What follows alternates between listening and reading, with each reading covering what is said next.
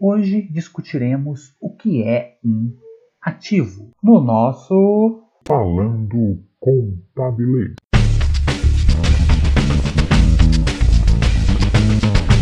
De acordo com o CPC 00, em sua segunda revisão, o ativo é um recurso econômico presente controlado pela entidade, como resultado de eventos passados.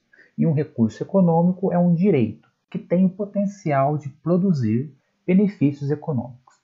Ok, mas o que isso significa na prática?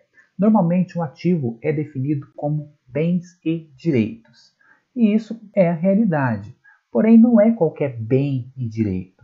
É um bem que ele deve ser controlado pela entidade. Então, eu tenho controle de utilizar esse bem da forma que a entidade almeja. E ele surgiu mediante um evento passado, mediante uma compra, mediante uma doação, uma construção. Então, algo aconteceu que fez surgir esse bem e esse direito. E esse bem e direito é utilizado em prol da minha empresa.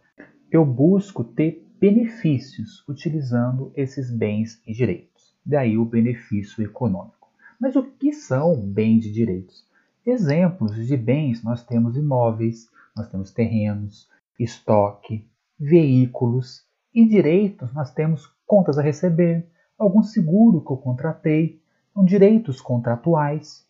Então, esses direitos e esses bens utilizados para a empresa ter benefícios formam o ativo empresarial, o ativo contábil.